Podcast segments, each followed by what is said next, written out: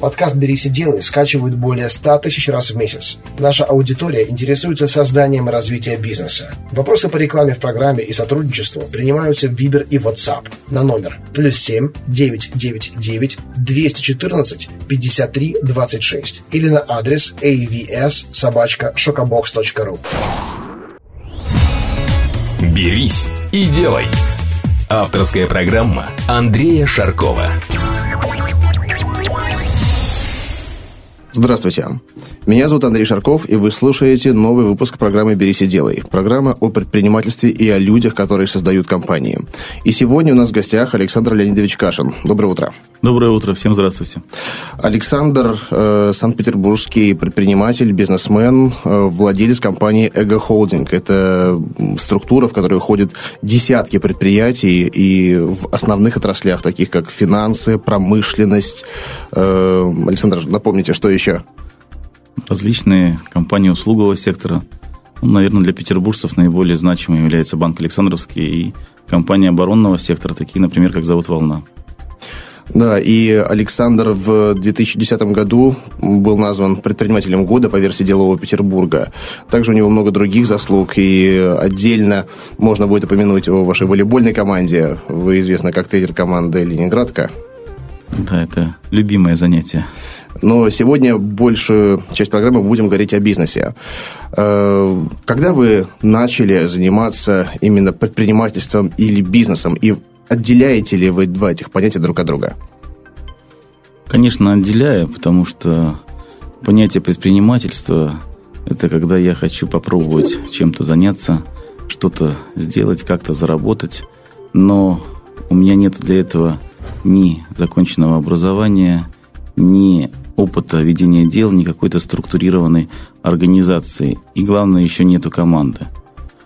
А предпринимательством я поэтому начал заниматься еще будучи студентом третьего курса. Говорить же о, бизнесом, о бизнесе можно тогда, когда в 1994 году возглавил одну из компаний Орими, концерна Орими. Эм, и как вообще вот вам дался переход от предпринимательства к бизнесу? Потому что многие э, люди, и молодые, и уже не молодые, они как-то застревают на определенном этапе, занимаются больше ремеслом, нежели бизнесом. И всегда ли такой переход, эм, он необходим? Ну, я думаю, что каждый выбирает сам, но на самом деле, если вам не досталось миллионное состояние от родителей, а вы начинаете с нуля – то, скорее всего, переход должен состояться таким образом, что вы начинаете работать, становиться партнером кого-то более сильного, более опытного, имеющего финансовые ресурсы, и уже потом вырастаете в самостоятельного бизнесмена. Потому что случаев, когда с самого начала без денег, без всего, люди из предпринимателей вырастают в успешных бизнесменов, такие случаи возможны на рубеже эпох, как у нас было в начале 90-х, но стабильное время развития экономики, развития каких-то политических систем – это практически невозможная ситуация, хотя случаи бывают. Вот текущая ситуация, насколько она благоприятна для развития бизнеса вот по такой схеме, именно с нуля, без связи, без всего? Потому что вы начинали в 90-х, тогда был переломный момент. На мой взгляд, э, сейчас ситуация такая же. Ну, не такая же, она другая, да, но все равно смена парадигмы, она наблюдается. И сейчас эти смены происходят чаще гораздо, чем раньше. Если раньше на это уходили десятки лет, то сейчас это уже там период, не знаю, там 5, наверное, лет, и он связан с э, технологиями. И насколько сейчас э, правила отличаются от 90-х? Потому что ваши компании, они по-прежнему успешно, они развиваются. Это говорит о том, что как-то либо ваша команда, и вы перестроились под эти правила, либо продолжали оставаться на своем курсе, который не менялся. Мне кажется, вы сами ответили на свой вопрос, когда вы заговорили о технологиях. Я не думаю, что сейчас время похожее на начало 90-х, и развиваться с нуля уже известных отраслях бизнеса практически невозможно, потому что очень высокие входные барьеры. Э, в 90-х годах их просто не было, потому что не было бизнеса как такового, все было государственное, и вдруг появился рынок. А сегодня же мы можем говорить о развитии, об успешном развитии с нуля, только если говорим о развитии в сфере технологий. Если есть какие-то идеи, инновации, то, чего еще нет, открытие новых отраслей, направлений. Там можно добиться успеха с нуля, без связи, без всего, если человек гениальный предприниматель или гениальный ученый, скажем так, что он придумал то, чего еще нет. А развиваться, например, как можно стать успешным бизнесменом в металлургии, я себе не совсем представляю, с нуля без связи. Ну, это уже, это уже достаточно такой большой бизнес, да, хотя рынки, по большому счету, они до сих пор э, не заполнены Э, вы много путешествуете. Однажды даже э, мы пересеклись с вами, ну, мы, может быть, не заметили, во Франции э, два года назад я вас заметил. Вы наблюдаете, что есть там и чего нету здесь. И по большому счету можно даже не особенно придумывать, а просто адаптировать некоторые вещи. Абсолютно точно замечено. Если мы говорим об услуговом бизнесе, это огромный спектр различных направлений развития, который в России еще не реализован и, боюсь, еще не скоро будет реализован. Поэтому не обязательно быть ученым-физиком, лазерщиком, чтобы открыть свой новый бизнес. А можно просто действительно изучить опыт, который реализован уже в европейских странах или в Америке, и внедрять его сюда. Это доказывают все гости нашей программы, э, которые начинают бизнес, начали свой бизнес относительно недавно.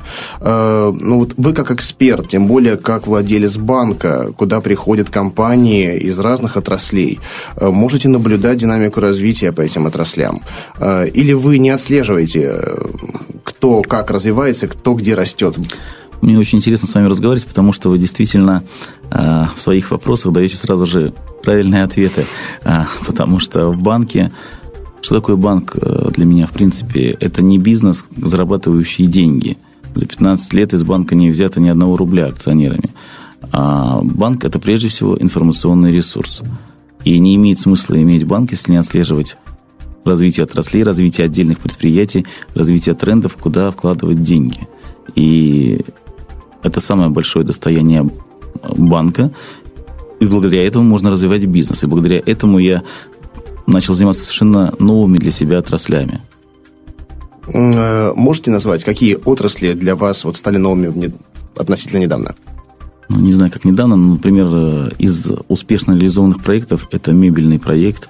Э, никогда не думал им заниматься, вообще всегда к торговле относился резко отрицательно. Однако лет 10 назад начали заниматься Оскар Холлом, и на сегодняшний день это одна из двух ведущих компаний России, наверное, по продаже итальянской мебели.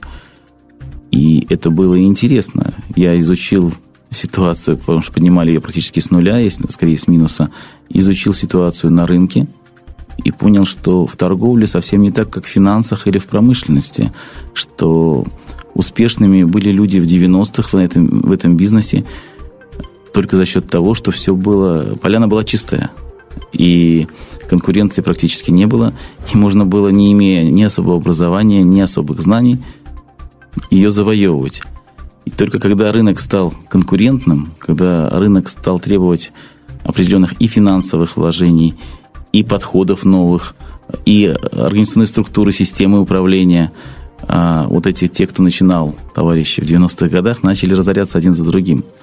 И вот эта проблема позволила а, сконцентрироваться на этом рынке, применить знания, полученных на, полученные на продвинутых финансовых рынках, и добиться успеха. Потому что, конечно, я на сегодняшний день могу сказать, что в разных отраслях совершенно разный уровень менеджмента, маркетинга, каких-то других прикладных знаний. Вот, кстати, что касается знаний, э, вы озвучили, что незаконченное образование у вас было, когда вы начали свой первый бизнес. В итоге потом-то вы его закончили? Да, потом целых четыре образования. А вообще, что вы думаете о современном образовании? Насколько оно эффективно? Вот приведу свой пример. А, я начал заниматься бизнесом на втором курсе еще тоже. Да? Открыл свою первую компанию, начали второго курса. Сейчас э, четыре компании. А, многие мои одногруппники, э, они ушли э, из университета. Я учился в политехе. Я в итоге закончил, да, но появлялся только на зачетах и экзаменах. И сейчас все одногрупп... отличники, мои бывшие одногруппники, просятся на работу. Те ребята, которые начинали уже какие-то дела делать, у них сейчас все очень даже хорошо. Э, вот современное образование, насколько оно эффективно? Или лучше ходить, знаете, вот говорят, ходить учится ходьбой. Многие считают, что настолько быстро все меняется, что лучше все-таки больше практики. Знаете, спорный вопрос. Если мы говорим о техническом образовании, я с восхищением отношусь к таким вузам, как военмех, как техническая кибернетика там в политехе. И думаю, что заменить его вряд ли возможно в этих отраслях, если да, знания конечно. развиваться потом в бизнесе. Но если мы говорим о именно системах управления, то чтобы заниматься небольшим бизнесом предпринимательским, наверное, в принципе, можно обойтись и без серьезного образования. Но если есть желание потом расти дальше, то образование – это же не панацея для принятия решений по каким-то формулам. Образование дает а, какой-то серьезный кругозор, понимание спектра окружающего вся мира, умение общаться.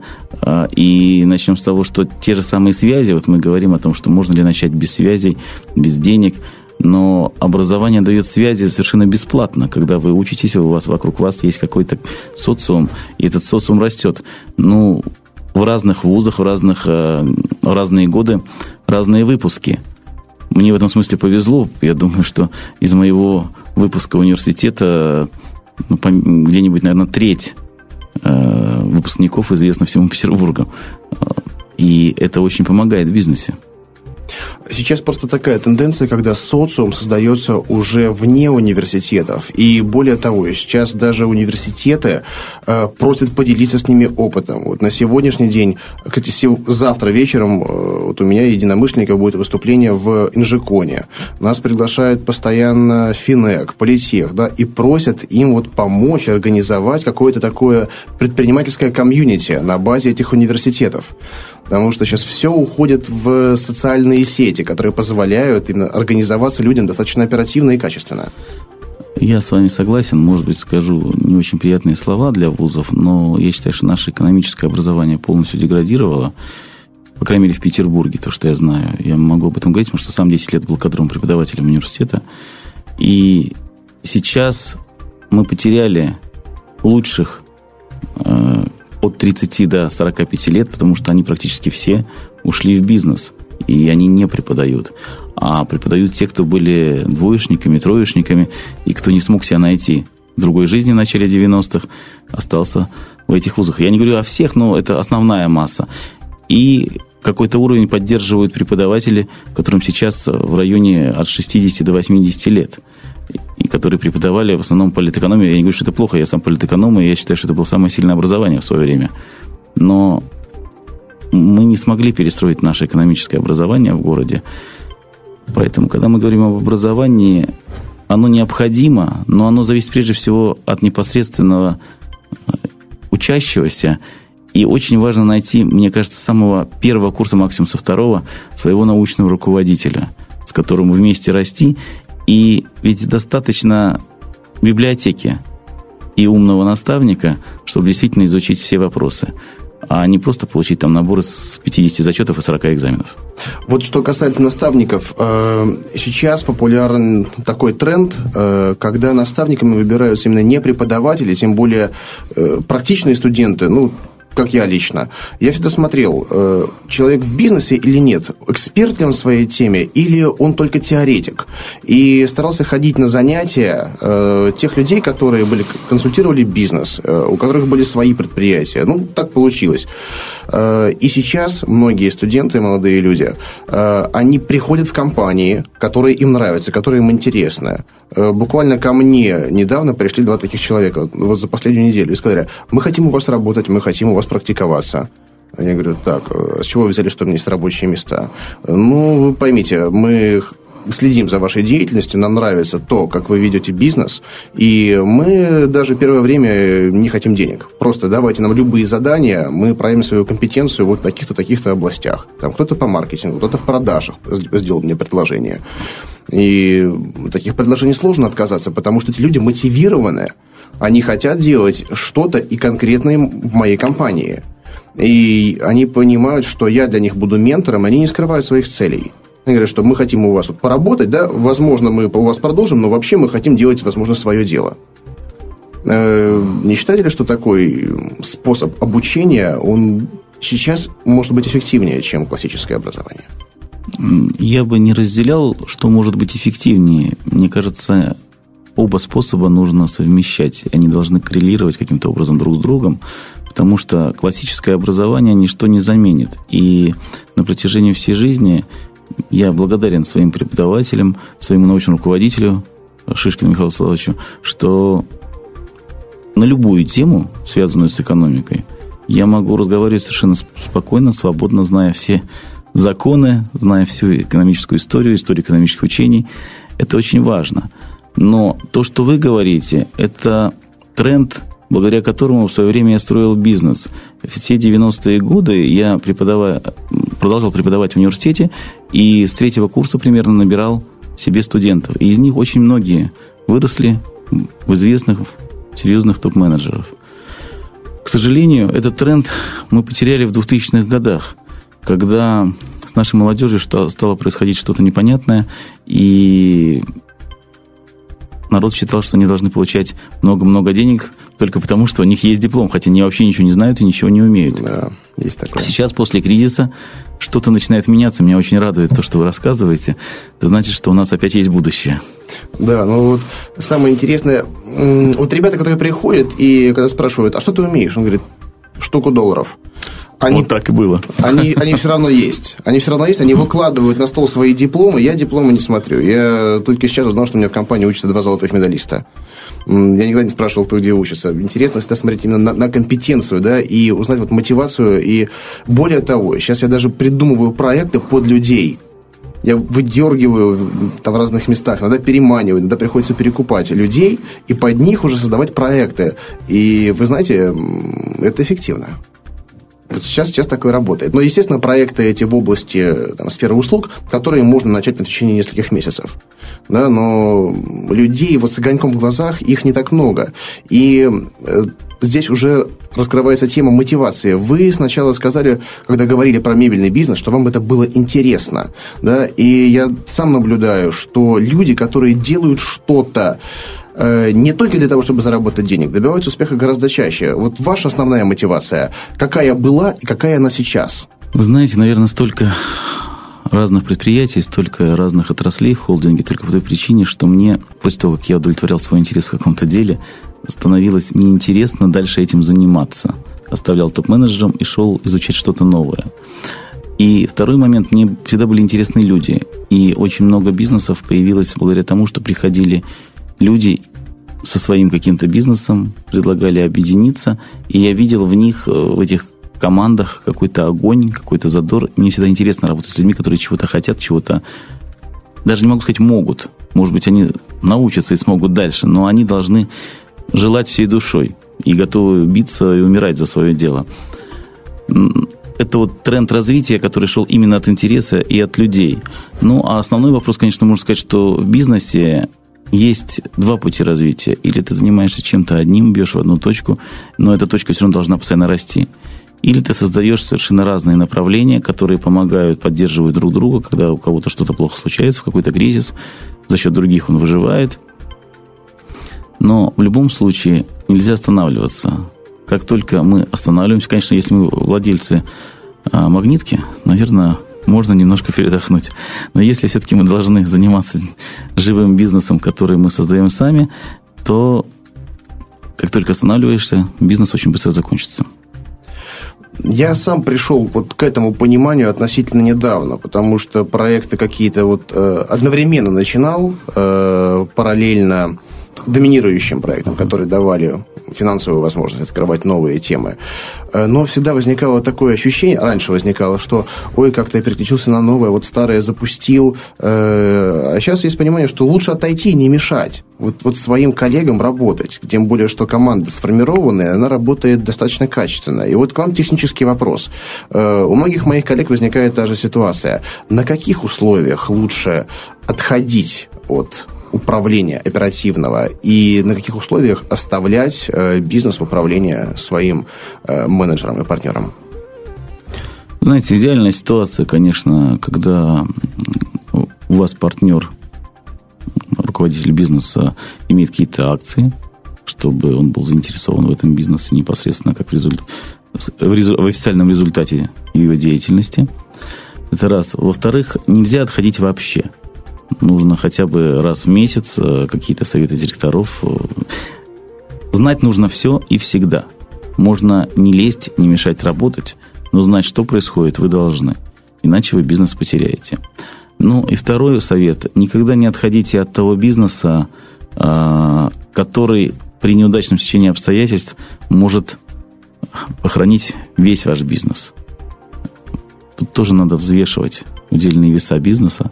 И если эта компания при своем крахе принесет за собой все остальные, ни в коем случае нельзя от нее уходить.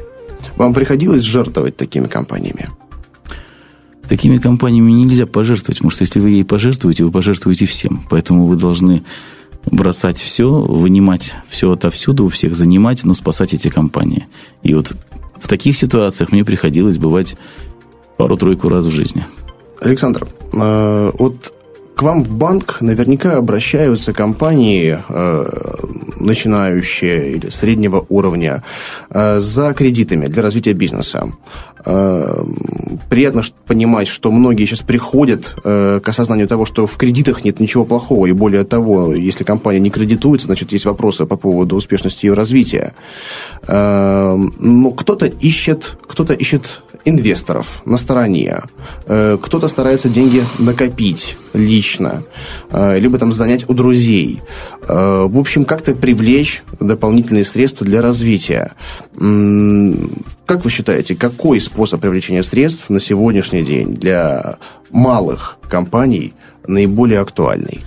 Смотря какие цели человек ставит перед собой. Если он хочет просто выйти на какой-то минимально достаточный для, для себя уровень заработка и быть абсолютно свободным в своих решениях, то, наверное, взять кредит э, или взять, занять э, деньги у друзей – это правильный ход движения его бизнеса но он тупиковый, потому что выше, я сутрирую, но выше закусочный он не поднимется. Если мы не берем какие-то эксклюзивные случаи, да, берем общий тренд.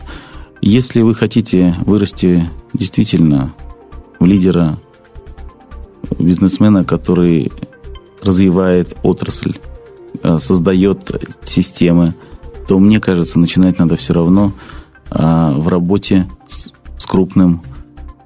Тут дело даже не в инвесторе, не с крупным инвестором, хочу сказать, а с лидером, у которого можно чему-то поучиться. Я могу сказать, что то, что я начинал в свое время с Варвариным в бизнесе, я был младшим партнером, и с точки зрения участия в бизнесе он не принимал никакого участия. То есть мы встречались только на сайтах директоров или в свободное от работы время. Но определенные психологические моменты, определенный опыт принятия решений, причем как положительные, так и отрицательные. Ошибки тоже были всегда видны. Он мне очень помог. Я действительно считаю Варварина своим учителем в бизнесе. Поэтому этот опыт самому не приобрести, потому что ты просто не успеешь дойти до того уровня, когда ты его сможешь получить. Вот, поэтому все-таки смотри, какие цели ставятся. Вы продолжаете инвестировать? Я продолжаю инвестировать, но с учетом того, что и так примерно 12 отраслей разных, не очень хотелось бы увеличить их количество. В основном продолжаю инвестировать в те э, предприятия, которые уже есть. А, и для меня основное сейчас развитие оборонного комплекса. Но если мне предложат что-то из ряда вот интересное, могу сказать, что сейчас мне предлагают совершенно новый проект – и он мне интересен не с точки зрения зарабатывания денег, хотя понятно, что любой проект должен быть в итоге успешным. Просто я понимаю, что какого-то глобального абсолютного значения там денежной массы не заработать. Но он интересен с точки зрения самого бизнеса. Бизнес красивый, там автомобильный. Вот. Мотоциклы, автомобили, luxury класса. Интересно может быть, буду заниматься. Если кто-то предложит что-то действительно заинтересующее меня именно как сама тема, с удовольствием. Но это должно быть действительно что-то необычное. А вот какие критерии, какими критериями вы руководствуетесь при утверждении, утверждении таких проектов? И как вас можно заинтересовать, и на каких условиях вы, как опытный инвестор, готовы входить в проекты? Во-первых, я должен увидеть э, команду Если нет команды, то даже суперграмотный бизнес-план не интересен. То есть э, второй пункт – это действительно бизнес-план. И, в принципе, достаточно 5-10 минут, чтобы понять, реализуема эта история или нет. Вот э, когда мне рассказывают, что там отделы будут смотреть, изучать, каким образом этот бизнес-план будет реализовываться, такой, такая постановка вопроса мне не совсем понятна. Видно все сразу. Есть шанс или нет шанса. Если бизнес интересен, если бизнес интересен, я вхожу на условиях 51 на 49 на стартап. Меня может устроить. Может быть, это будет 75 на 25 с дальнейшим, а, возможно, дальнейшей возможностью выкупа у меня. Ровно так же может быть условие, что выкупается потом все 100% у меня. Такие бизнесы тоже были в свое время реализованы. Там судоремонтная компания была «Сапфир» такая. И ребята поработали 3-4 года. Это бывшая команда топ-менеджеров «Алмаза». И выкупились и пошли работать дальше. И были еще другие такие же примеры. Поэтому в каждой конкретной ситуации свой случай – очень приятно было услышать это именно от вас, потому что э, сейчас мы с коллегами, с единомышленниками сами создаем нечто вроде бизнес-инкубатора и помогаем компаниям, ну вот, э, естественно, в потребительском таком секторе, в сфере услуг, э, когда видим ребят с потенциалом и понимаем, что они находятся на уровне, вот на том, на котором мы все находились там пять лет назад, когда только-только начинали, и понимаем, что уже своей компетенцией, своими ресурсами мы можем ускорить их развитие их бизнеса, там, лет на 5 как минимум. И за год они пройдут путь э, тот, который бы самостоятельно прошли 5 лет, за, за 5 лет. Э, но когда им объясняется, что вот на уровне идеи, на уровне идеи, бизнес-проект, он не так интересен. Виртуальная модель, да, недоказанная компетенция, она мало чего стоит. А команда, которая уже хоть что-то начала и подтвердила э, свою заинтересованность, в том числе вхождением и деньгами, и какими-то еще другими ресурсами, они вызывают гораздо больше интереса. Поэтому вот я стараюсь со всеми потенциальными э, как бы инвесторами этот вопрос всегда озвучивать, да, чтобы донести до людей, людей, которые сейчас сидят и думают, что им больше всего нужны только деньги, если дать им деньги, все у них получится, э, немножко приблизились к реальности и понимали истинные потребности людей, которые готовы и заинтересованы в развитии бизнеса. Есть еще один психологический момент очень важный. Не обязательно, что деньги решают все. Допустим, даже на какой-то этап развития а, бизнесмен, предприниматель вышел – но дальше возникает масса психологических, материальных ситуаций, в которых надо выживать. И вот понимание, что у тебя есть партнер за спиной, помогает даже с точки зрения того, что оно есть, это понимание. Вот такая тавтология. А, не обязательно от него деньги, даже не обязательно от него советы. Но просто жить гораздо спокойнее и увереннее. И я на самом деле знаю очень мало людей, которые на самом деле в среднекрупном, в крупном бизнесе смогли бы быть лидерами без спины какой-то. Это очень сложно, это накапливающая годами усталость металла, скажем так. И тут каждому нужно подумать над выбором. Поэтому иногда спокойнее иметь 49 и спокойно развиваться, зарабатывать и не тратить себе нервы дополнительной ночью, когда ты думаешь, что как что же ты будешь делать завтра. А так человек знает, что он может прийти и посоветоваться, где его спасут, если что, финансовой помощью и так далее. Я с вами согласен, потому что э, вот все, кто проходил э, через определенный путь, набивая шишки, э, учась на собственных ошибках, понимают, что э, сейчас огромный дефицит вот тех людей, которые действительно способны дать адекватный совет и э, там, не знаю, там, подставить там, плечо иногда. И не обязательно это плечо должно быть какое-то материальное, достаточно просто компетентного совета. И вот сейчас, мне кажется, мое личное такое мнение, мне хочется узнать ваше мнение по этому вопросу, э, создается поколение цивилизованных предпринимателей, да, вот именно такой волны двухтысячных, потому что 90-е, мне кажется, ну, не всегда можно было описать как э, цивилизованное время. Э, и сейчас вот это вот первое поколение, которое может быть уже вот первой ступенькой для следующего поколения. И следующее поколение уже может быть конкурентоспособно на европейском, на мировом уровне, в различных областях, в различных секторах. Э, многие же считают, что по-прежнему в России бизнес – это развлечение какое-то, он очень далек от э, европейского и американского понимания э, и не верят, не верят в перспективы именно российского предпринимательства. Многие имеют настолько упаднические настроения, что считают, что здесь не нужно ничего начинать, а лучше куда-то уехать. И сейчас популярна такая риторика, как там такая фраза э, «свалить из рашки». Ужасная, на мой взгляд, э, абсолютно. Но она, она слава богу, пока не доминирует, но, но развивается. И поэтому вот программы «Берись и делай». Мы хотим э, людям показать, что у нас действительно страна возможностей. Здесь возможностей гораздо больше, чем там, в той же Европе, да, больше рисков в том числе. Но все равно у нас поля непаханной работы, и нужно делать. Э, вот что вы считаете по поводу перспектив развития бизнеса? Но сейчас мы говорим именно о малом бизнесе. Да, о большом вы уже сказали в начале. Э, именно здесь. Э, надо ли развиваться молодым людям здесь, или все-таки, если они хотят действительно быть успешными и специалистами, и предпринимателями, лучше бы им куда-нибудь уехать?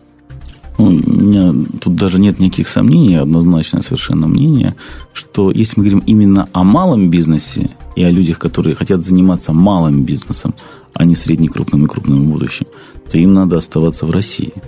Потому что здесь как раз малый бизнес, который сейчас все что вот он в загоне, его не развить, у него огромные перспективы и огромная поляна.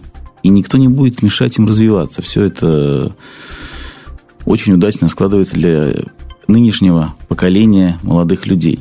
В Европе, если они не гениальные программисты, как мы уже говорили, физики-ядерщики, да, они никому не нужны. И совершенно другой менталитет. И другие подходы к бизнесу. И я не могу сказать, что они лучшие.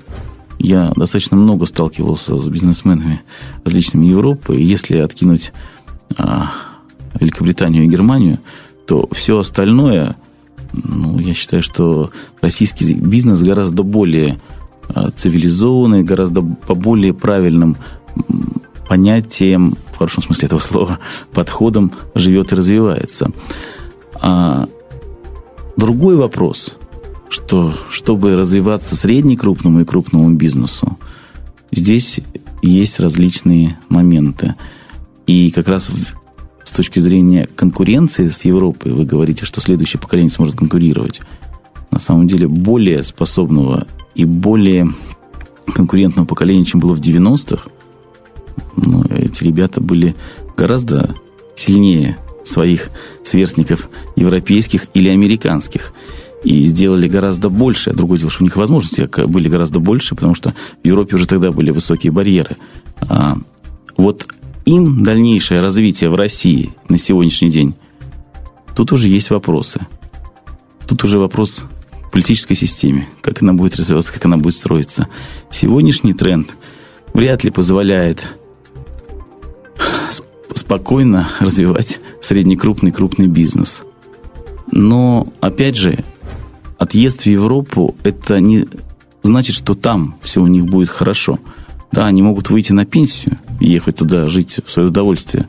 Я сомневаюсь, что больше ста человек успешно реализуют крупный бизнес в Европе. Я имею в виду 100 человек из России. Это совершенно другой уровень. И даже тогда, когда они его реализуют, все равно они там никому не нужны. Поэтому все-таки с точки зрения работы, если мы русские, мы должны работать в России и развивать свою страну. Если мы хотим уехать, хотим начать отдыхать, тогда я вполне допускаю, что жить в Европе, наверное, в целом, может быть, бывает приятней. Говоря о конкуренции на европейском уровне, я имел в виду то, что э, вот путешествуя за границей, там, в Европе, в Америке, вы встречаете что-нибудь, где, на чем написано Made in Russia? Еще как. Что? На оборонных объектах. Очень много есть нашего. Нет, а вот просто в обычном магазине, вот там любой рядовой немец, там француз, англичанин, вот э, у него, вот посмотрев по сторонам, на, и посмотрев на что-нибудь конкретное, сможет он сказать, что это сделано в России? И все знают, что это сделано в России. Ну, знаете, это же неправильный э, не совсем корректный момент сравнения, потому что мы пока еще живем наследием СССР. И СССР – это прежде всего оборонка, искусство, спорт. И в этих областях постоянно мы сталкиваемся за границей э, с нашими соотечественниками, с продуктами производства этих отраслей. А что касается магазинов, как вы говорите, то есть ширпотреба, мы этим никогда не занимались. У нас прилавки пустые в 91 году были. И за 15-20 лет нагнать то, что создавалось ну, как минимум один век, это просто нереально. Ну, здесь бы я с вами поспорил. Вот возьмите, например, Китай. Китай, да, я туда лечу 16 числа, Гуанчжоу конкретно, который 15 лет назад э, был с населением в 200 тысяч человек, и где были грунтовые дороги. И сейчас э, там сделана особая экономическая зона. Ну, вы знаете, я для слушателей просто поясню.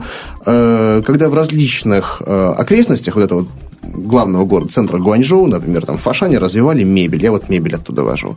Э, в Шаньчжэне развивают электронику. И то, что там сейчас происходит, вот когда я съездил, посмотрел, вот если теперь написано на товаре Made in China, именно вот в этом провинции, в Гуанчжоу, то для меня это знак качества. И этот путь они прошли вот как раз таки за 15-20 лет. При политической воле, да, и утверждении там особых экономических условий. А, я бы поспорил. Я был уверен, что вы придете в пример Китая. У меня есть что ответить. Особенно, Очень интересно. Особенно по поводу мебели.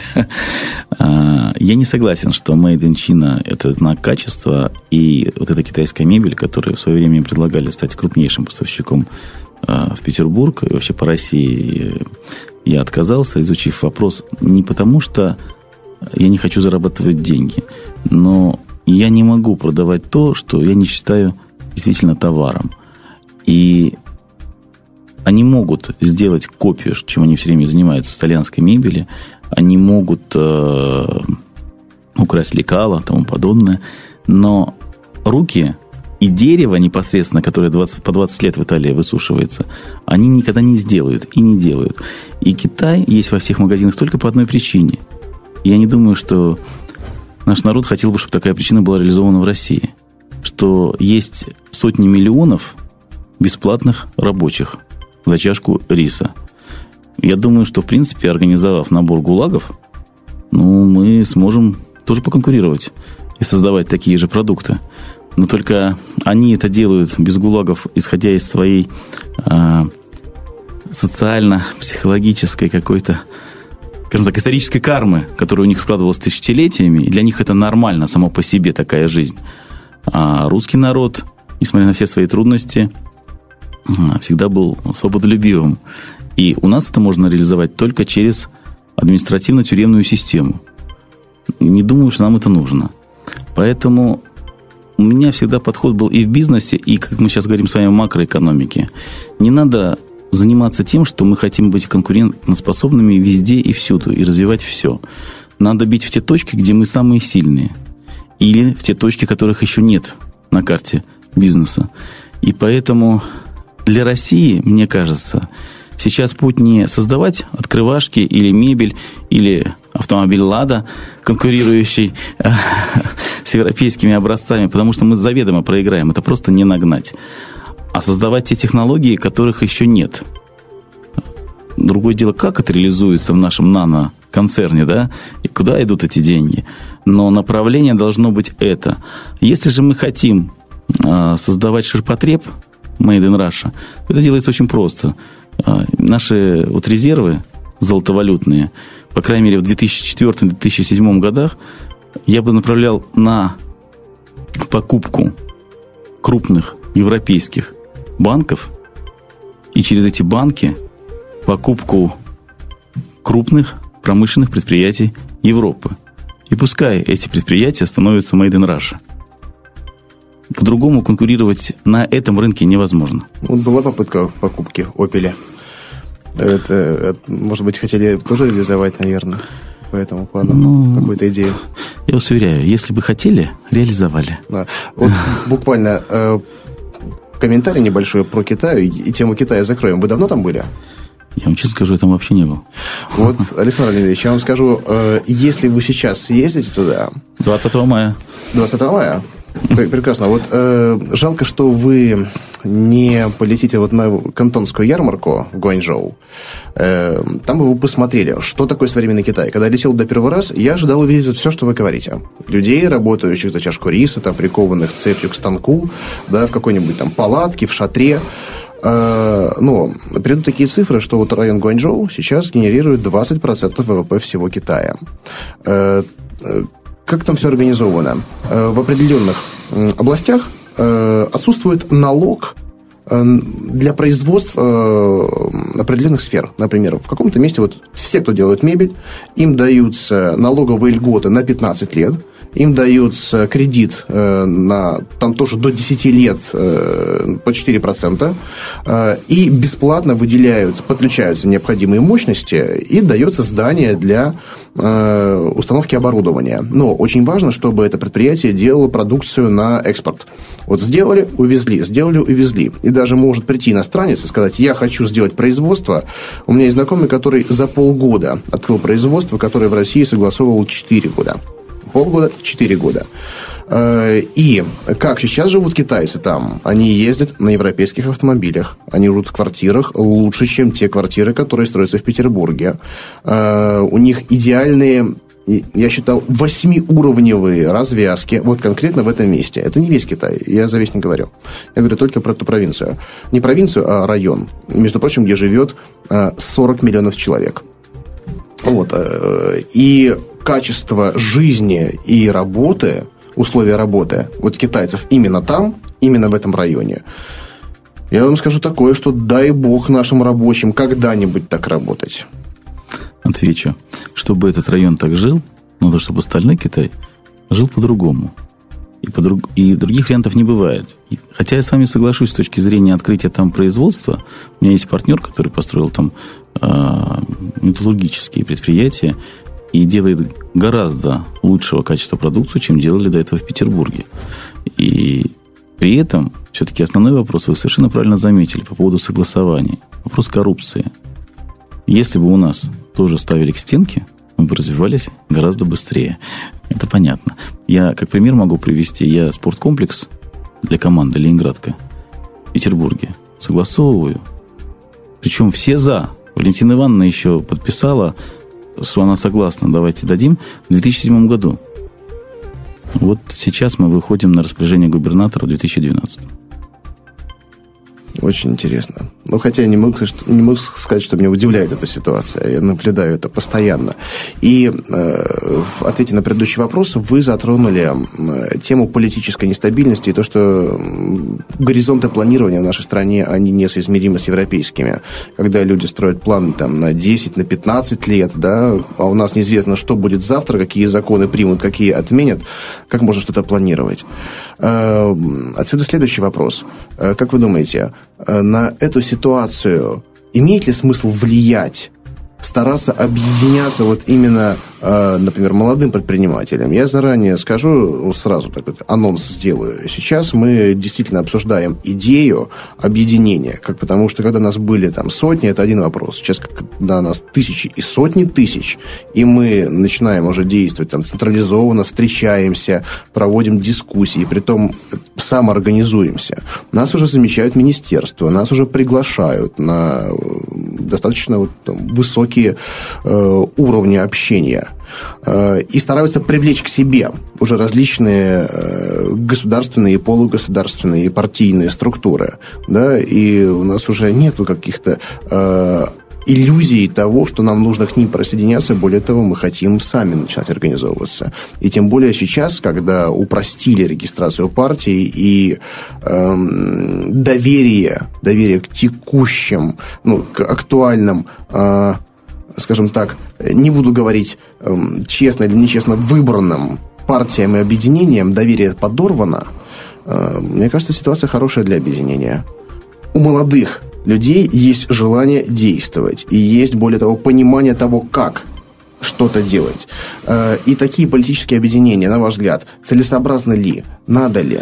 Я думаю, для молодых предпринимателей однозначно целесообразно объединяться в какие-то ассоциации – комитеты, организации, потому что я в свое время построил во многом свой бизнес за счет того, что организовывал специализированные ассоциации, объединения по отраслям.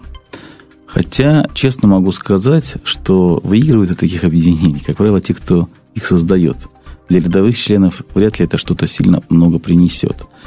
А если действительно серьезное объединение с возможностью влияния на какие-то политические, законодательные моменты, это было бы вообще очень интересно и востребовано в сегодняшнем мире. Хотя абсолютно расходится с моей личной позицией. Я никогда не входил ни в одну партию, хотя во все, без исключения, меня приглашали. И как раз, можно так сказать, сленгом, фишка моего бизнеса, что мы местная Швейцария. Мы совершенно нейтральный бизнес, не заигранный ни в какие политические игры. Я говорю, у меня была ситуация, когда три партии имели счета у меня в банке одновременно. Вот. И они все об этом знали. И все равно их это устраивало. Поэтому тут каждый выбирает сам, но то, что вы говорите, это очень радует. Если бы молодежь смогла объединиться, это действительно было бы какой-то перспективой для нашей страны лет через 5-6. Вот как раз-таки мы такую перспективу видим, и приятно наблюдать, что люди, которые раньше были нейтральными, э, либо имели определенные упаднические настроения, видят, что э, оптимисты не просто, не просто верят, да, но когда они начинают делать, у них начинает получаться, они меняют свою позицию. Они смотрят, так, вот мой сосед развивается, у него получилось, а почему у меня не получится? Да, и этот пример, он заразителен. И более того, сейчас, вот, например, в Минэкономразвития, да, при встрече с Эльвирой Сахибзадовной, э, я озвучивал ту идею, что нужно пропагандировать там, молодежное предпринимательство. Из предпринимателей нужно делать героев. Это примеры для подражания. Раньше в Советском Союзе э, был там культ спорта, да, спортсмены были звездами. Э, профессионалы в определенных отраслях, там, там, инженеры, механики какие-то, там даже простые рабочие, их прославляли за какие-то достижения. Сейчас этого нет. И вот такого культурно-нравственного воспитания и пропаганды, в хорошем понимании этого слова, тоже нету. Э, поэтому мы это делаем своими силами, в том числе вот благодаря этой программе э, которую мы начали записывать в августе месяце, и в течение буквально там, полутора месяцев она стала номер один. О чем это говорит? О том, что потребность в этом есть. Людям нужны герои, нужны образцы да, и это созидательные образы, понимаете, как, пример которых он достоин для подражания и способен что-то изменить. Э, я никого за уши лично тянуть не хочу. Я просто хочу людям показать, что вот есть человек, он сделал. Он сделал сам. Если он сделал, почему там, кто-то другой не сможет? Я понимаю, что смогут 5-10%, да, но они могли бы сидеть и смотреть телевизор, Первый канал – а могли бы попробовать. У 9 из 10 не получится, потому что, ну, так распределяется, вы сами знаете. Все.